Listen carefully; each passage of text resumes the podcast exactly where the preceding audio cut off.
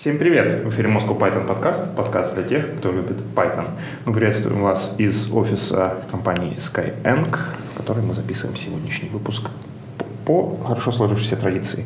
Все это проходит при поддержке курсов Learn Python на конференции Moscow Python Conf++, ссылочки на них в описании.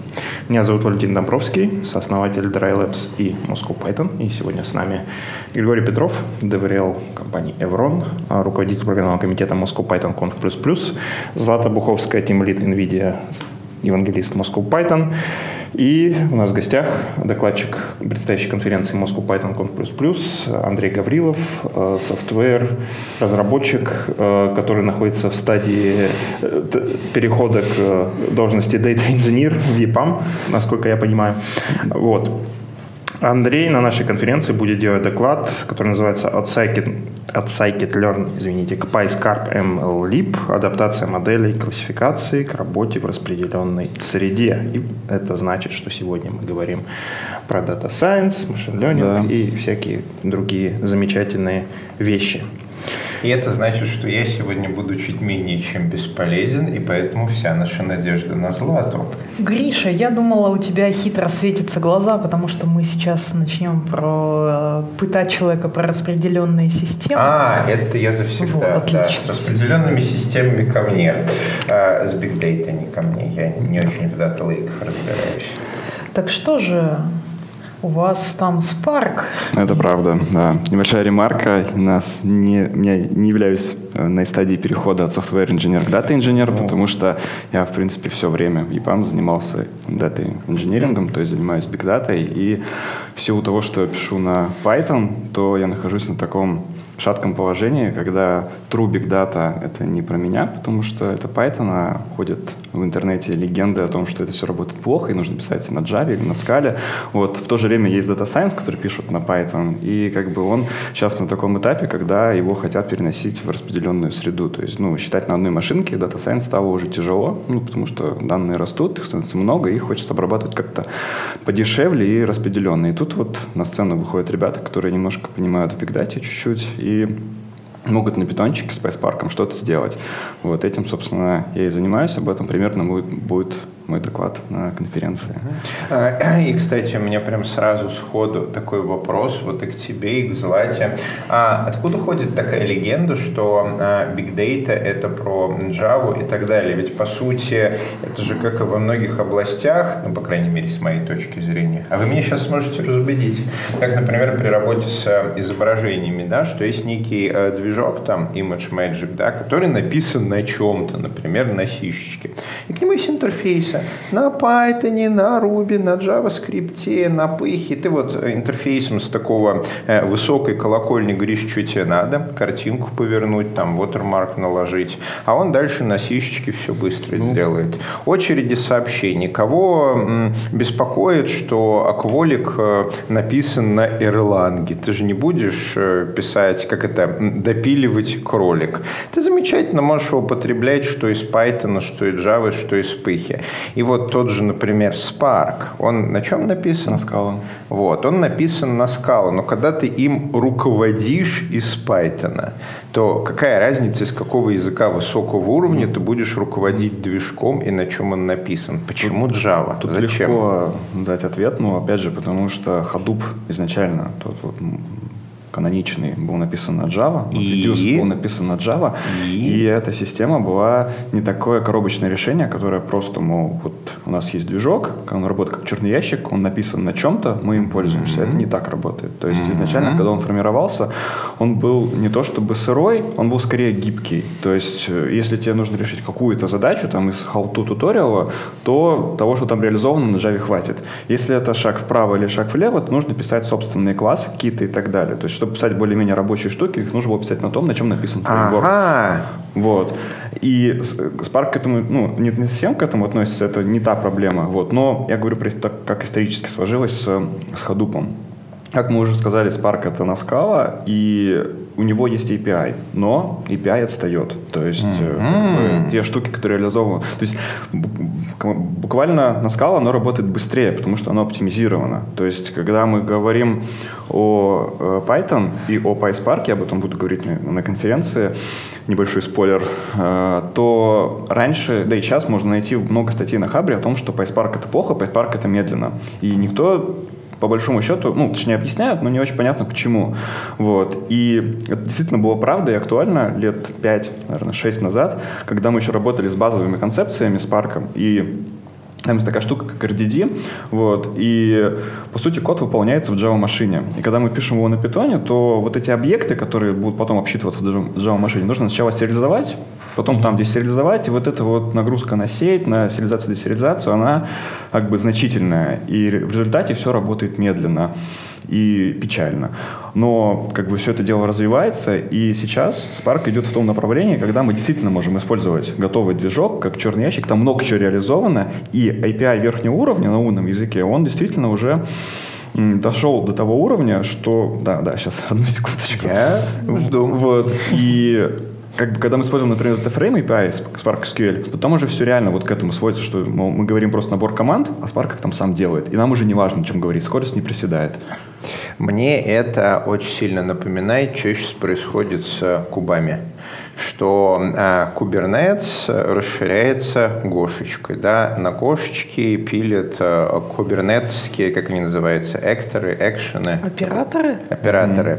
Mm-hmm. Я недавно как раз э, выступал в Берлине на гошечной конфе, я так хожу, общаюсь с горазработчиками, ну, серии, что делают горазработчики, да, наверное, какие-то опишечки, там, рез, числодробилочки и так далее. Вот я хожу, вот они все расширяют кубы, вот все разработчики, их там четыре с половиной сотни было, они вот все собрались, чтобы поговорить о том, как они с помощью Гошечки расширяют кубы. С помощью одной модной темы, другую модную тему. Да, да, да. И вот мне это очень сильно напоминает. Слушай, это логично логически, логически похоже, но инженерные задачи-то тут разные. Ну, то есть смотри, в случае с кубером ты как бы оператор можешь на чем угодно написать, в том числе на питоне. Тем там, не менее. Дело в том, что в кубернетисе есть некоторый набор стандартных сущностей, и ты через стандартную опишечку своего оператора с ними работаешь. Тут другая задача. Ты не можешь написать код на C++, сериализовать его, потом его какой-нибудь Java десериализовать и выполнить. Тоже, точно та же ну, самая проблема. Какой-нибудь Apache Ignite так умеет, но только потому, что там люди написали кучу там угу. промежуточного кода для этого.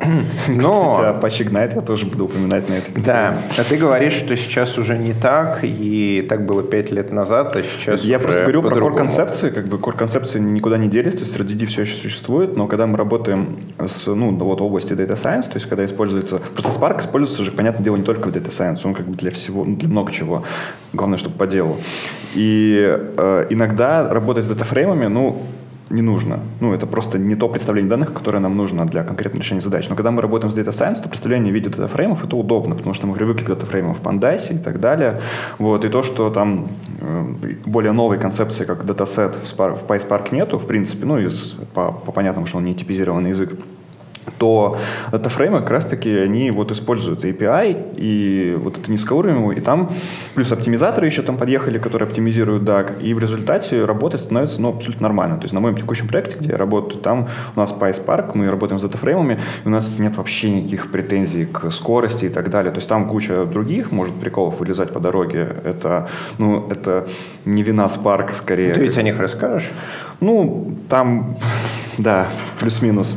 Вот. Но идея в том, что вот те, э, те проблемы, о которых обычно кричат вот на, ну вот, что вот Spark плохой и так далее на Хабре, это, этого нет. То есть есть один э, путь, по которому можно эти проблемы словить. И как раз о нем всегда и говорят, что даже с датфреймами все плохо. Это user-defined functions. User-defined functions это когда, ну это по сути apply, которому нужно прибежаться по датафрейму, сделать что-то кастомное, то, что выходит за рамки API. Конечно же, эту функцию мы пишем какую-нибудь лямбду на питоне, и засовываем ее туда. И, конечно же, ее нужно будет сериализовать и десериализовать. И те проблемы, они снова вылезают. Ну, тут нужно понимать, э, что ну, не обязательно всегда писать свои костыли, как бы, потому что можно чуть побольше подумать, посмотреть API внимательно и посмотреть, что там можно реально функциями, которые уже заложены в API, сделать ту или иную задачу. А если UDF прям уж ну, прям очень сильно нужна, то никто не мешает написать оберточку на скале и как бы запустить это ну, на, на нативном окружении. Я снова вспоминаю, я старый, я вспоминаю, как э, э, звезды рождались и угасали.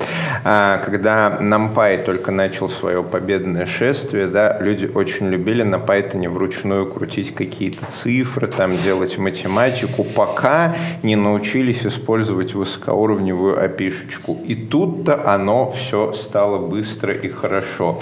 То, что очень рассказываешь, очень, но очень на это похоже. На самом деле, да, вот, э, ну, будем честны, у Python же есть небольшая, Python есть э, такая такая плохая репутация в плане распараллеливания, то есть там GIL и так далее, люди, которые не особо в него погружаются, они просто прочитают статью, в питоне нет параллелизации, ну, там, нормального многопоточности. Все, мы его не используем для этого дела.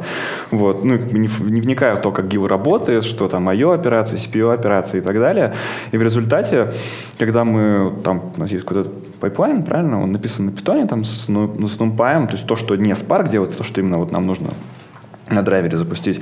И как бы у всех руки опускаются, ну все, ребят, это не распараллелить, это вот у нас будет работать последовательно и никак. Я говорю, ну у вас же, ребят, на, на написано, как бы это же IO операция будет, он же библиотеки будет дергать, мы спокойно можем в thread это кинуть, и это реально будет работать, распараллелиться. И буквально у нас там был прирост один момент на проекте, на 80% мы ускорили создание датафрейма, который там на самом деле мы это закинули просто в thread pool executor, ну, concurrent threads, и там внутри функция была достаточно сложная. Она лезла в TensorFlow, забирала какие-то вектора, из них формировала кусок датафрейма, и в итоге формировался список этих кусочков, которые мы потом соединяли. Но все это происходило параллельно и работало очень быстро, несмотря на то, что мы писали на питоне, на котором, о, нельзя ничего параллелить. Я по ауре Злат просто вижу, что сейчас будет вброс. Ну, это самое, как раз-таки thread pool -то с IO не сильно поможет. Вот. А просто к тому, что... Нет, я слышала, я слышала от других дата-сайентистов, что они любят всякие готовые обертки на там библиотеками типа мультипроцессор, а, типа Jobs какого-нибудь, где ты вешаешь просто декораторы на свои там функции, и оно как-то там под капотом создает сам процесс полу и раскидывает, и потом собирает результат. Главное, и это он, очень удобно. Главное, чтобы он под капотом не начал объектики между этими процесс полами сериализовать вот, и передавать. Это, это проблема, потому что как раз process pool нам не подошел именно из-за того, что у нас был один TensorFlow граф, ну, как бы, который не мог, а у процессов у них свое адресное пространство у потоков, оно общее, как бы, и поэтому мы уткнули, что процессинг mm. мультипроцессинг нам абсолютно не подходит, и мы ограничились thread который, ну, все равно дал буст. Ну, как бы. Да-да, и вот это вот замечательная пайтоновская магия, когда ты просто делаешь декоратор, она ушло в отдельный процесс, там под капотом такая pickle сидит, и грузовиками, соответственно, из одного процесса в другой это все пакует и распаковывает. Ну, бы... Очень весело особенно если об этом заранее не знать. И, кстати, э, по поводу статей, мне почему-то вспомнилось буквально 30 секунд автопик. Я сегодня, когда ехал, я же Хаббарда читаю постоянно, там статья всплыла, я не знаю, всплыла на сегодня утром или вчера вечером, про то, что FreeBSD лучше Linux. В общем, когда я сюда заходил, там было уже 150 комментов, и буря только начинала свое как, разворачивание. Какого именно Linux? Они Который Linux вообще, Linux kernel под мудрым руководством Linux Торвальдса, что вот FreeBSD это круть, а Linux kernel это отстой. И там вот торнадо только начало подниматься над этой статьей, когда я заходил в офис Skyeng. Ну, Окей, так, давайте вернемся к параллелизации. Да. А, просто хочется понять, что вы именно параллелите. Вы... Не, на самом деле, просто uh-huh. вот именно параллелизация, это на самом деле оф-топик по отношению к тому, о чем я, в принципе, на докладе, ну, на uh-huh, конференции uh-huh. буду высказываться, тому, ну, что мы сейчас обсуждаем, потому что мы, работая с большими данными, мы не хотим ничего параллелить на ГПУ и там, соответственно, uh-huh, как-то на мультипроцессинг, мультитрейдинг и так далее. Нам интересно разделить данные на машины, потому mm-hmm. что они просто не помещаются на одну машину. Это печально, мы ловим out of memory и грустим. И эта проблема, она супер актуальная, потому что, ну, то есть э, небольшая история. Э, я когда... Э, это уже второй доклад мой на эту тему. Я делал в Питер, на Piter Py в ноябре очень похожий. Только там я рассказывал про наш проектный кейс, а сейчас я немножко такой research провел в другую сторону. И когда я заканчивал второй, когда я уже подал тезисы и так далее, как-то там до research а у меня как-то руки опустились, мне показалось, что все как бы печально, вообще это никому не нужно, и зачем я буду с этим выступать, и как бы мне показалось это перспективной темой. Но вчера была конференция X5 Retail Hero, вот, на которой я попал туда случайно, потому что случайно зашел в призовые места на их соревнования небольшие. Вот. И там ребята делали доклад э, тоже про то, как они там процессят, предсказывают там что-то для спроса и так далее. И у них там был поинт, что у нас вот данные там сначала в Hive, потом там через них и бегут в Spark, и, короче, все у нас там здорово, круто распределенно, а потом моделька like BM, ну, там для классификации. И потом все у нас хорошо дружит. И у меня возник, возник вопрос, а как они это подружили? Потому что, ну, у меня тоже Spark и like BM, но они не работают вместе. То есть э, это одна работает распределенно, другая работает нераспределенно. Есть решение распределенный MML like BM от Microsoft, но он работает хуже по качеству, и там просто IP урезанное, там, ну, буквально нам он не подошел, потому что какого-то параметра не хватало. И я им задаю вопрос, говорю, ребята, а как вы подружили эту штуку? И они такие, а, хороший вопрос, чувак, как бы, типа, у нас там не распределенно, у нас тоже там как бы печально и так далее. Я говорю, а как вы это как-то решать собираетесь и так далее? Они говорят, ну, мы решаем. Сказать, как я не могу, но работа идет. И тут я понял, что, ну, буквально вчера получается, что на самом деле эта проблема как бы общая, и, и ее решают прямо сейчас, в данный момент, очень много людей. То есть это тот же Ignite, который сейчас уже прозвучал, uh-huh. потому что мотивацией сделать текущий доклад э, было вот выступление Зиновьева, э, Алексея на IT-субботнике в ЕПАМ он рассказывал про то, как они пилят Ignite потом, и как он запилил ML в Ignite, потому что в Spark ML он, он, он не очень. И, и как бы я попробовал тоже Ignite и понял, что там как бы может быть все и здорово, как они говорят, я просто не смог это попробовать, э, потому что там ML написан на Java, и для Python нет IP пока. Мы списались с ним, по почте пообщались, э, вот, чуть-чуть решили, что там есть куда работать, ну, просто нужно, чтобы у кого-то нашлось время и желание это допилить, чтобы можно было это делать. Но в сухом остатке получается так, что куча команд сейчас, mm-hmm. вот прямо вот сегодня, независимо друг от друга решает проблему того, чтобы обучить данные распро- а распределенно. Да, давай немножечко вот эм, сформулируем базовую задачу, чтобы было понятно всем слушателям, э, с чем приходится иметь дело. Вот у нас есть несколько нод, числительных, на них работает Spark. И да. там они считают какие-то данные. Они эти угу. данные потом куда-то отправляют как-то, чтобы следующий там этап мог со всех этих N машин, N машин а, собрать что? TensorFlow? Ну, куда-то отправляют в TensorFlow. Ну, в TensorFlow это слишком абстрактно на самом деле. Давайте разберемся, Наоборот, что даже, там происходит. даже конкретно. Ну, тут нужно понимать, как в принципе работает Spark. У Spark э, как бы есть машина, которая управляет ну, uh-huh. оркестром, скажем, uh-huh. дирижирует его, и ребята, которые музыку играют. Соответственно, э, вот тот драйвер, который рулит э, ребятами, которые экзекьюторы, uh-huh. вот он может быть, на, код на нем может быть написан на любом языке, uh-huh. который поддерживается IP. Там все Scala нативная, uh-huh. Java, Python и R. Вот. И как бы на нем, по сути, мы пишем команды. Uh-huh. Что, что Spark здесь делать? Ну, прочитай данные, пожалуйста. Он такой, окей. И эту команду редиректит на экзекьюторы. На экзекьюторы, uh-huh. которые там крутятся, у них там неважно, чем uh-huh. они уже написаны, они такие, хорошо, прочитать откуда, куда, вот это, и начинают читать.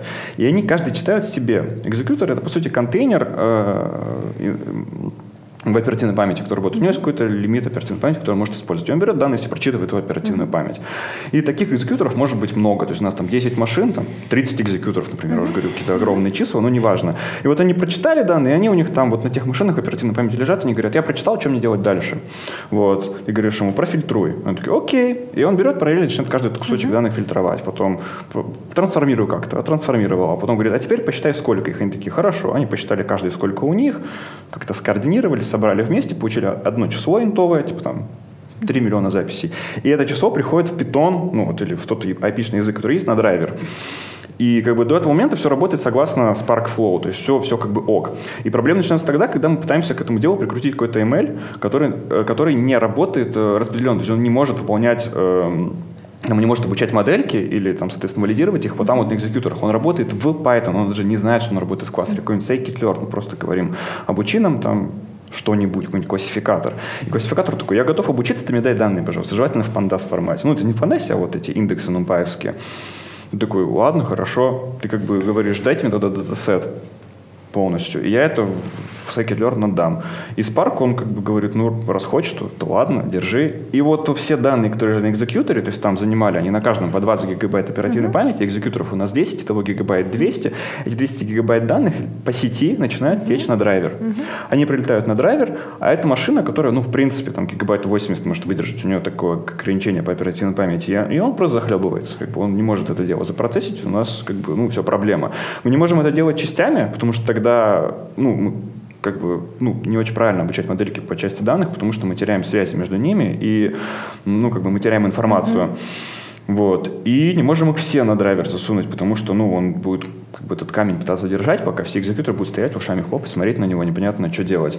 И, соответственно, в итоге задача состоит в том, чтобы вместо того, чтобы забирать данные на драйвер, наоборот, оставить их там и обучить модель там. То есть, чтобы модель понимала, что, что она вот кусочками, как-то обучила кусочки, потом их полному соединила, и получилась модель, не уступающая по качеству той, которая обучилась бы на одной машине. Я вот думала, что как раз Ignite умеет так делать. То да. есть ты типа свою там скрипт свой какой-то написанный на чем-то отправляешь на экзекьютор, и там он Ignite in-memory database. Uh-huh. Начнем с того, что Spark — это, в принципе, движок вычислений, это engine, а Ignite — это in-memory база данных. А, это нужно понимать, работая с этими технологиями, чтобы ну, они не решали неподходящие им задачи. Но если Ignite хранит в memory какие-то данные, правильно, то почему бы эти данные не использовать и начать на них что-то обучать? Потому что ребята из Ignite попробовали это делать с помощью SparkML, получили плохое качество, потому что там ну, не очень хорошо реализованы все, и сказали, нет, мы сделаем свое. И вот то, о чем я говорил, я смотрел на код, как они это все за, это запилили, оно заработало, и да, оно там работает неплохо. Ну, опять же, я это не пробовал, это согласно тому, как, что я читал. Но мы в мире Python, мы это пробовать сейчас не можем, потому что это, ну, точнее, можем, но как-то опосредованно, потому что это дело работает на Java, это Java, Java API Ignite предоставляет для того, чтобы получить модель. Э, пока, пока на данный момент, э, вот на сегодняшний день, мы с помощью Python можем можем только работать с IP Ignite, который у них рестовый. То есть есть по Ignite тула, которая сможет там, создать кэш, положить key value в кэш, убрать, ну, это, конечно, базовый примитив, и, и как бы все. Вот. То есть мы можем писать еще дополнительные какие-то обертки, которые бы вызывали Ignite ML, а потом обратно это в Python возвращали, но это тоже дополнительные действия, которые можем либо мы сделать костыльно, либо как-то заопенсорсить, что ну, в Ignite и сделать у них это с ними нормально. А, у меня вопрос, который, я думаю, будет полезен начинающим дата-сайентистам. Я чувствую себя полезным начинающим дата-сайентистом, потому что я не знаю про Data Science примерно ничего и стараюсь использовать то, что я умею, интервьюировать. Вот скажи, когда ты а, упоминал, что с каждого экзекьютора Spark приходит там много-много гигабайт, и у тебя TensorFlow, а, в смысле ну, Scikit-Learn, да. да, разрывает а, в кровавые котики. А я всегда думал, что вот а, основного, основное назначение этого ETL а, пайплайна, PySpark и так далее, это подготовить данные, превратить их в полезную кашицу. И что в процессе подготовки данные очень сильно уменьшаются в количестве. Верно. Тогда откуда там по 20 гигабайт на каждом? То есть, Потому что то данных... Есть изначально там были терабайты. Да. Если бы мы, мы, если бы мы использовали, если бы мы использовали только, если бы мы использовали Spark только для того, чтобы делать ETL, то нам не нужен был бы PySpark. Мы бы uh-huh. подумали и написали бы его на Scala. То есть мы запроцессили данные, положили их уже в модифицированном виде куда-то в другое место и, и используем. Да, наверное, ну, это нормальная flow и, и, и ок.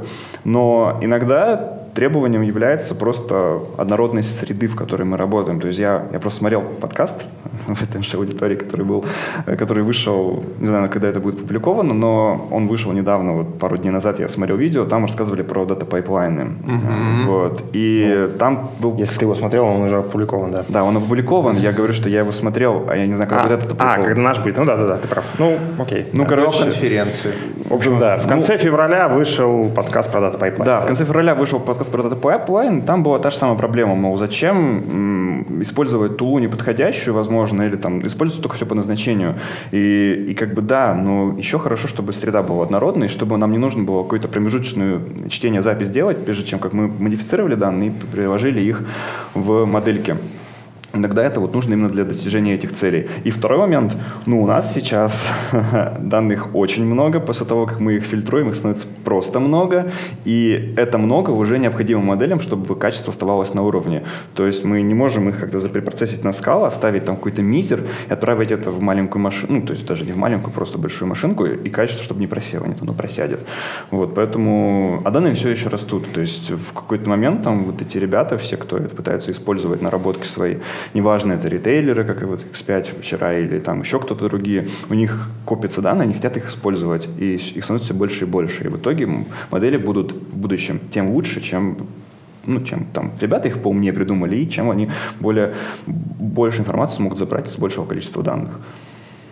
Я удивлена, что это такая, казалось бы, распространенная задача, когда у тебя есть какая-то машина, которая а, обучает модель, написанную на Python, и принимает много данных с того же Spark, а, что это распространенная задача, но она до сих пор нормально не решена. Ну, ее решают в данный момент. То есть э, у меня даже будет слайдик, где там будет много таких тул, тул, ну, этих э, решений, которые пробуют это сделать. Просто проблема в том, что еще не существует такого надежного решения, как там NumPy, например, или Scikit-Learn, который ты не думая просто используешь и знаешь, что он будет работать прям офигенно, что ты не встретишь какие-то подводные камни, на что напоркнешься и так далее.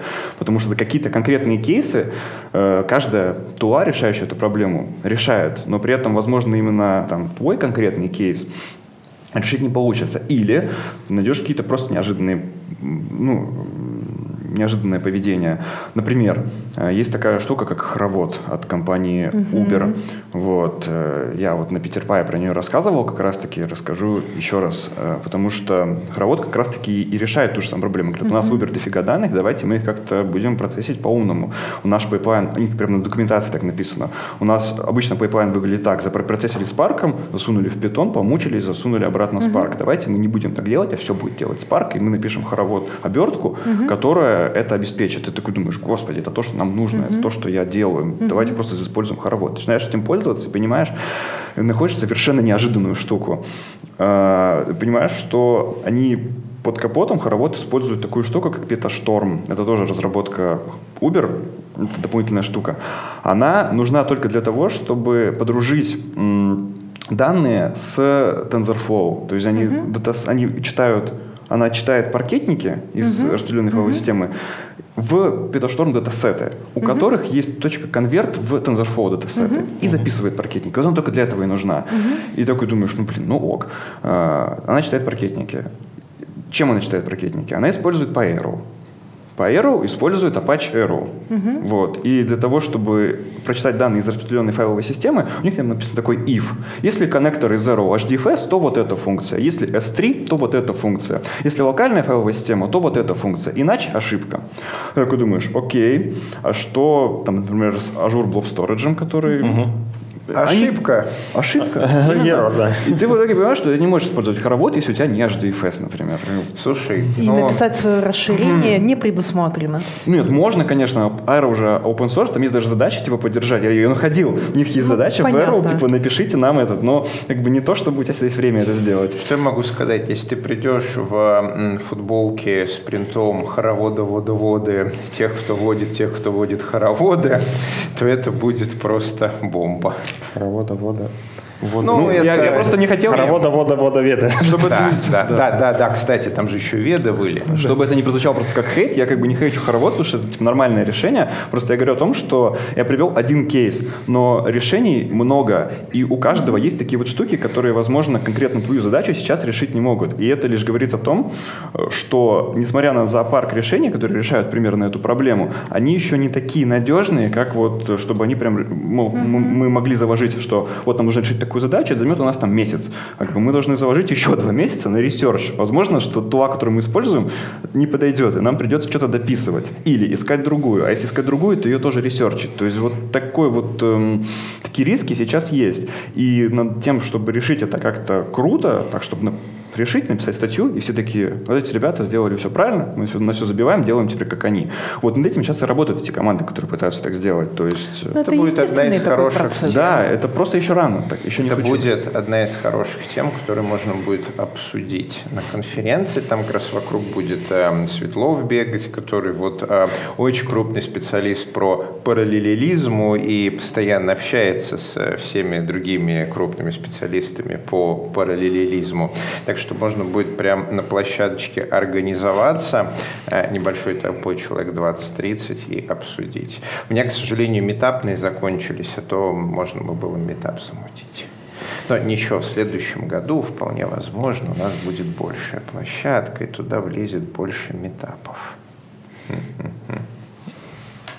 На самом деле, может быть, а, интересно было бы поговорить, какие вообще решения существуют а, для этой проблемы. Ну, понятно, что в каждой компании есть какое-то свое решение, у вас есть какое-то свое решение, а, есть какие-то open source вещи, типа того же хоровода. Но вот рано или поздно кто-то из них победит. Вот как в свое время, там, не знаю, Джанга победила, ну ладно, это может быть несколько преувеличения, но во многих задачах она победила свои аналоги. Ну, упс.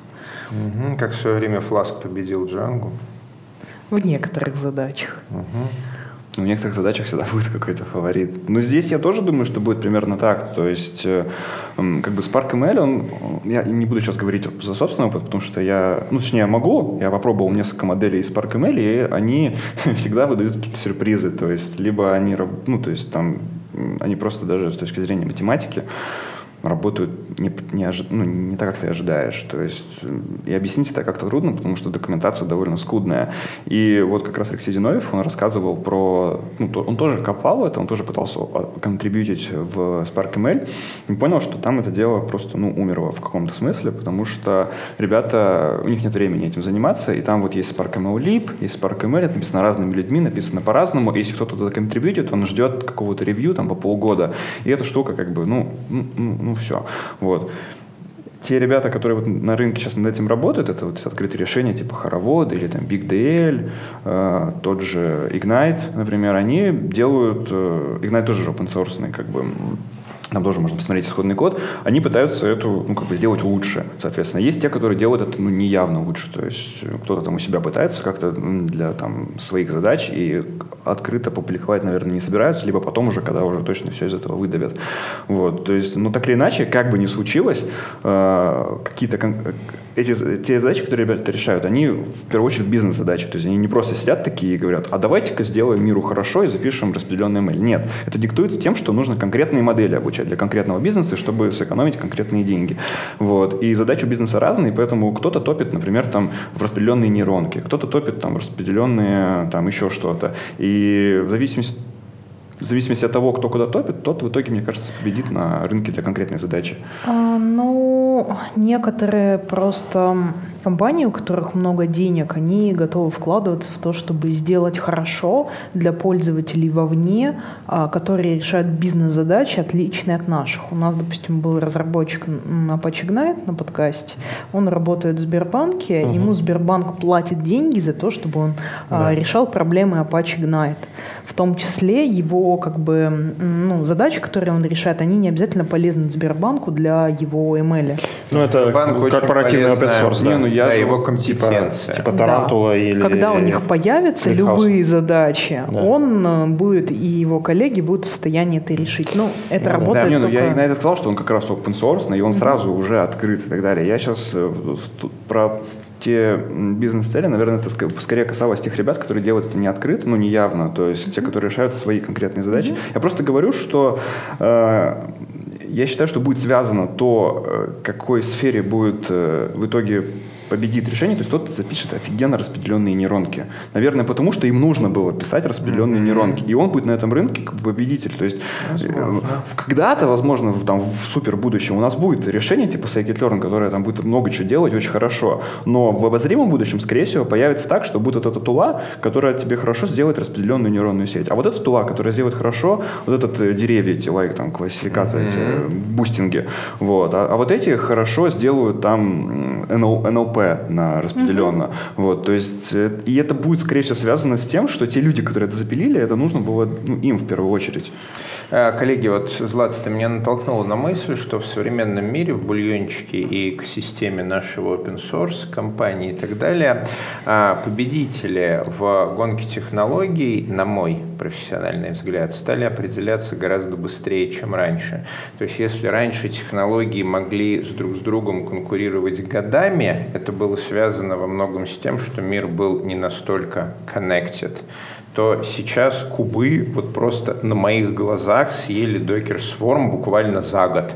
И все, то есть они его съели, там даже костей не осталось, Swarm мертв. До свидания. Ну, за Кубером стоял Google, у которого за много денег. За Swarm стояли инвестиции миллиардные. Докера там тоже все было хорошо. Инвестиции частной компании могут быть гораздо больше и сильнее, чем а, небольшая группа внутри Гугла, которая конкурирует с другими группами внутри Гугла, и все вот такая. А, я про то, что очень быстро выбирает появляется победитель, и вот, э, да, поэтому а то, о чем вы замечал? говорите, может быть прям очень... Ты не замечал, что на самом деле а, победителю он недолго на своем Олимпе там сидит, тут же появляется какой-то следующий? Если, если какой-то следующий действительно появляется, и ну, кстати, я вот так сходу не скажу прям таких вот технологий за последние пару лет.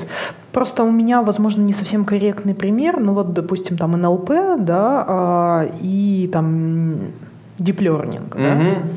И вот условно, когда НЛП хорошо научились делать с помощью диплернинга, автоматически ребята, которые умеют делать там deep learning, они как бы стали ребятами, которые умеют делать НЛП. Угу.